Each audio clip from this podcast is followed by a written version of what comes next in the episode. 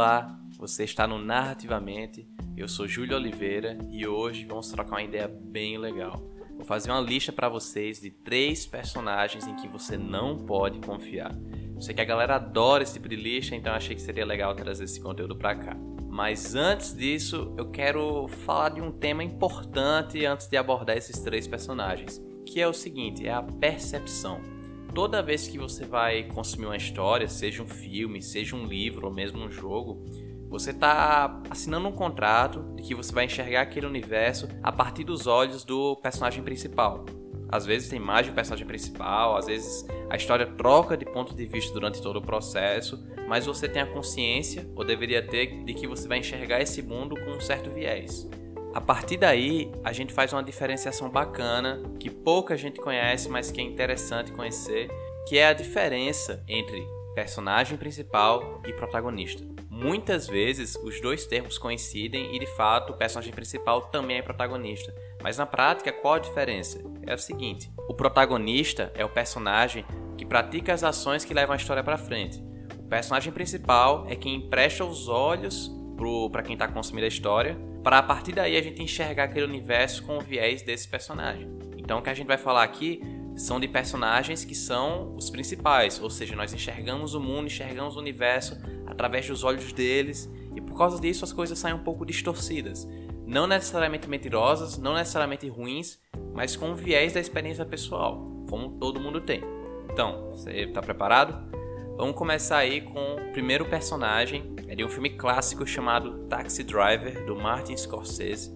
Nosso personagem se chama Travis Bickle e ele é um motorista de táxi, um veterano de guerra. E desde o começo do filme, o Martin Scorsese já imprime uma visão da Nova York extremamente suja. A Nova York está sempre imunda, as próprias pessoas têm um aspecto sujo, a imagem ela causa um incômodo visual e tudo isso reflete a mente doentia do Travis. Como um veterano de guerra, ele sente que ainda tem uma, uma batalha para travar, uma guerra para lutar e ele procura essa guerra em todo lugar. Você consegue acompanhar os diários dele e o tempo inteiro ele fala da podridão das ruas, da podridão das pessoas, tem uma cena específica em que está chovendo muito na cidade e ele faz uma descrição interessante sobre como os ratos se escondem nos bueiros quando a água vem para lavar a imundície da cidade. Ele é uma pessoa bem problemática, a história é forte, é pesada, mas é excelente e ela mostra muito desse viés do mundo assim.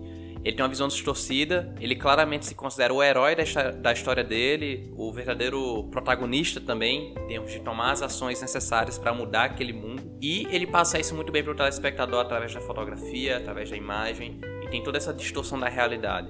O segundo personagem, o filme dele foi muito inspirado no Taxi Driver, que é o Coringa do Todd Phillips. Coringa acho que todo mundo que está ouvindo esse podcast já assistiu. É um filme interessantíssimo. Que, de novo, se inspira muito no trabalho do Martin Scorsese, então você vai encontrar várias semelhanças em relação ao que a gente falou do Taxi Driver, mas ainda assim é mais explícito nessa questão do viés do personagem. Enquanto o Taxi Driver lida muito com essa questão da sujeira da imagem, a sujeira da cidade, a, suja... a imundície das pessoas, com o Coringa nós temos inserções visuais realmente que distorcem essa realidade. Então o Coringa, ele se vê num show de comédia que ele não está, ele se vê com a namorada que ele não tem. Tem todo esse tipo de coisa que engana o telespectador a primeiro momento, mas que depois a gente vai conseguindo desempacotar, entender o que é real.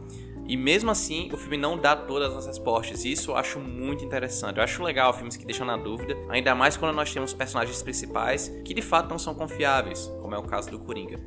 Então, mesmo no final do filme, a gente não sabe exatamente o que é real, o que é fato e o que é puramente subjetivo daquela cabeça doentia dele. E por último, mas não menos importante, temos o queridíssimo Ted Daniels, que é interpretado pelo Leonardo DiCaprio em mais um filme do Martin Scorsese que é Ilha do Medo. Martin Scorsese lida muito com essa questão do ponto de vista da influência psicológica do personagem na construção do cenário. E esse filme Ilha do Medo, não vou dar spoilers, é sensacional Recomendo que vejam, ele lida, lida, com questões psicológicas, tem debates interessantes e a questão da percepção é impressionante. Mais uma vez, a questão subjetiva do personagem sempre levanta dúvidas sobre a realidade externa. E mesmo depois, quando o filme te dá as respostas, ele ainda vai deixar uma pontinha de dúvida. Será que era isso mesmo? E se ele tiver certo? E é isso aí, esses foram os três personagens que você não pode confiar. Existem muitos outros personagens que não são tão confiáveis. Inclusive, eu diria que nós mesmos não somos tão confiáveis porque todo mundo está a todo momento tendo um viés, então nossa visão, querendo ou não, é distorcida para o bem ou para o mal. Mas é uma coisa interessante de ver na ficção e eu gosto muito de obras que abordam esse tipo de conteúdo. Muito obrigado por me acompanhar até aqui e até o próximo episódio. Valeu!